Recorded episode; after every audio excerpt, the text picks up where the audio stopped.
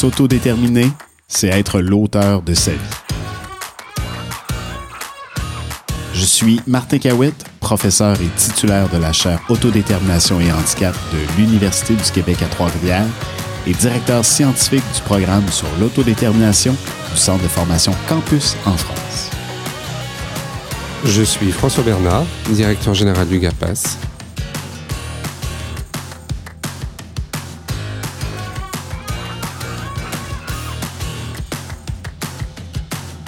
Ensemble, agissons pour l'autodétermination des personnes en situation de handicap, mais pas que.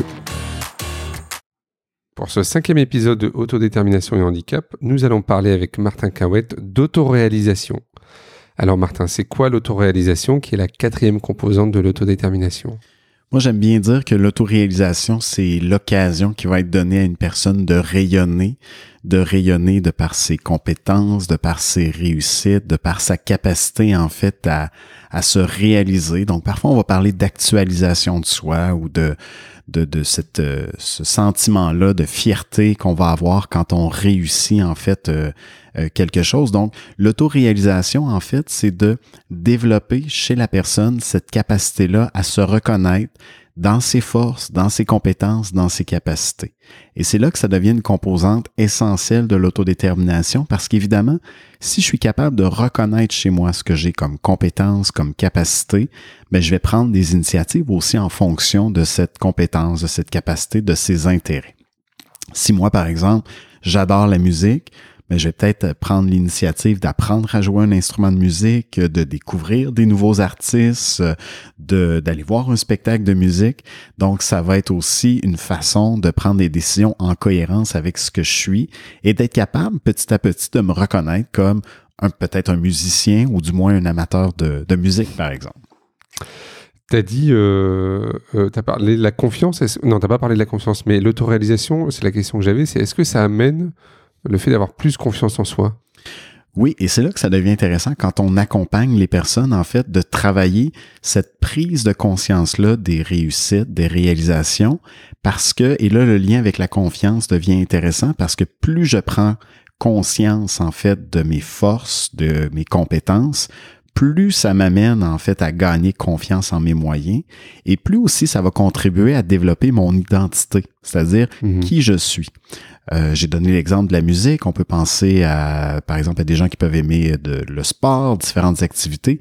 Plus je suis conscient de ce que j'ai comme force, comme capacité, ben plus je vais mettre en œuvre aussi toutes sortes de choses en lien avec cet intérêt-là. Et plus ça m'aide à me définir, à définir qui hmm. je suis, puis à me reconnaître dans ses forces, dans ses, ses compétences. Et c'est pour ça que euh, on va, on va, on va faire un lien aussi intéressant avec la motivation. Hmm. Parce qu'évidemment, plus j'ai confiance en moi, je me reconnais en fait dans mes forces, dans mes compétences, plus également je vais avoir des motivations qui vont durer dans le temps, plus je vais persévérer.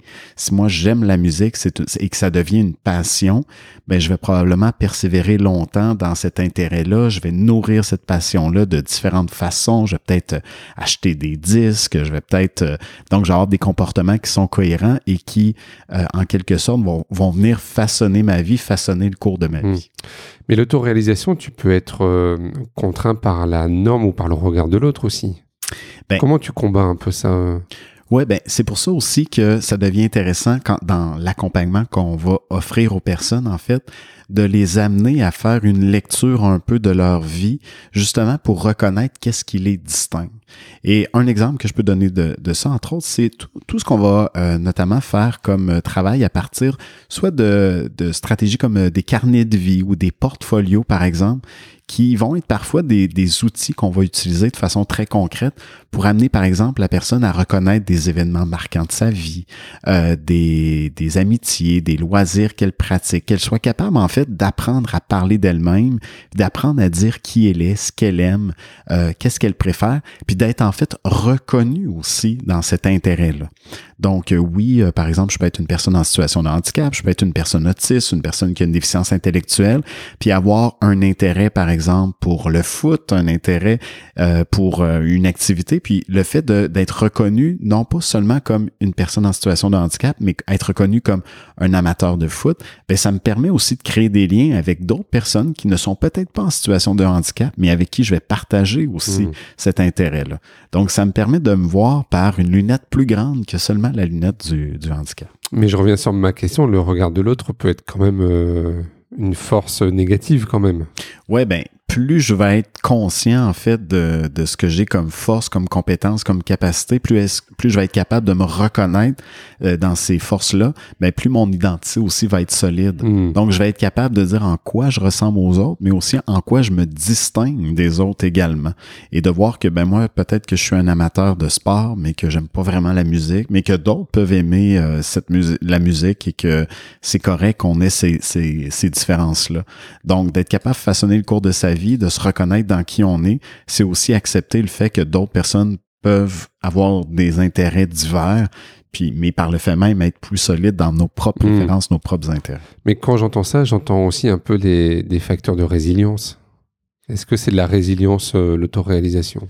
Ouais, ben oui, effectivement, on peut faire le lien avec entre autoréalisation puis résilience parce qu'en fait, quand on parle de confiance en soi, conscience de soi, de l'identité, tous ces éléments-là sont vraiment interreliés.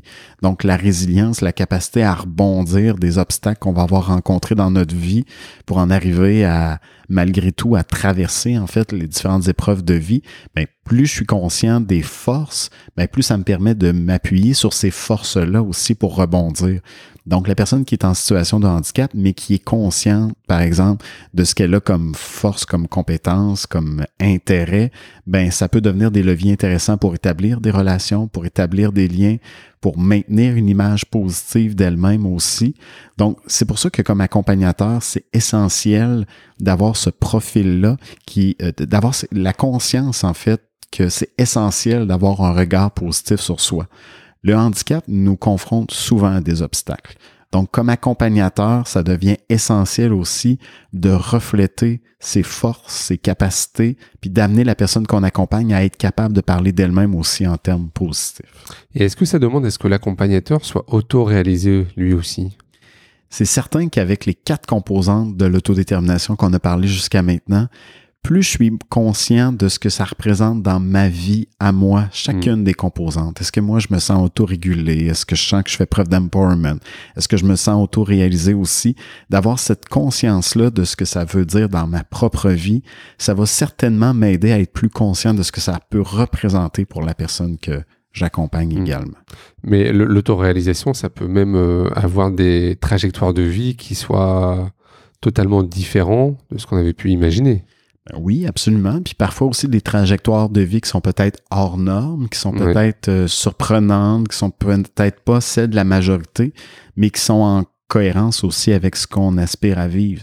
Donc, euh, évidemment, quand on parle de l'identité, euh, ben l'identité, c'est être capable de parler de soi dans ce qu'on dans ce qu'on est, dans la façon de se définir également. Puis on pourrait même aller euh, sur le plan des relations interpersonnelles. On Mm. pourrait parler euh, euh, d'orientation sexuelle. On Mm. pourrait parler de, euh, de, de, de, de choix professionnels. On peut parler en fait de tous les domaines de vie qui nous permettent de dire qui on est, ce qu'on souhaite.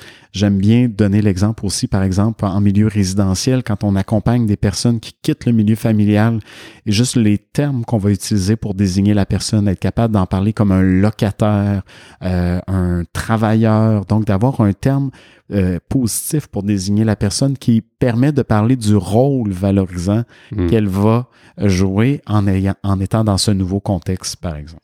Est-ce que tu as un exemple de, de personnes en situation de handicap qui se sont auto-réalisées? Il y a des grandes réalisations, euh, je pense, qui, qui sont parfois des réalisations effectivement hors normes, Mm. mais qui parlent de la capacité d'autoréalisation de certaines personnes. Euh, je pense, par exemple, en France, à Éléonore Laloux, euh, du côté de Arras, qui est une personne euh, trisomique qui est devenue conseillère municipale. Mm. Pour moi, c'est un bel exemple de réalisation. Puis parfois, dans des petits gestes du quotidien Mm. aussi, il y a des ré- réalisations surprenantes. Puis moi, j'aime bien donner cet exemple-là, en fait, d'un homme un jour que j'ai rencontré euh, un homme qui avait euh, peut-être euh, tout près de la soixantaine, avec une déficience intellectuelle, qui vivait dans une résidence du côté de la France, qui lui avait développé le potager dans le jardin de la résidence et qui un jour me fait visiter le potager en m'expliquant chaque rang de, de, de, carottes, de tomates, le soin qu'il devait donner à chaque légume qui poussait et qui, à travers en fait ce projet-là, lui, se réalisait dans le quotidien parce mm. que les légumes devenaient une façon d'aller visiter le voisin pour lui offrir euh, des légumes et devenaient une façon, une fierté que lui tirait de cette situation-là. Donc, l'autoréalisation, c'est parfois dans des grands exploits, ben, culturels, sportifs, artistiques, mais parfois aussi c'est à travers des petits gestes du quotidien où je tire une satisfaction de, de ce que je vis dans mon quotidien. Très bien. Merci Martin. Merci.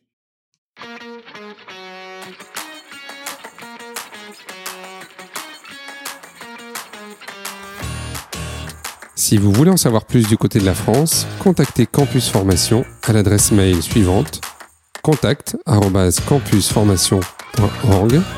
Toute l'équipe se fera un plaisir de vous monter un programme de formation, d'accompagnement ou de conseil sur mesure.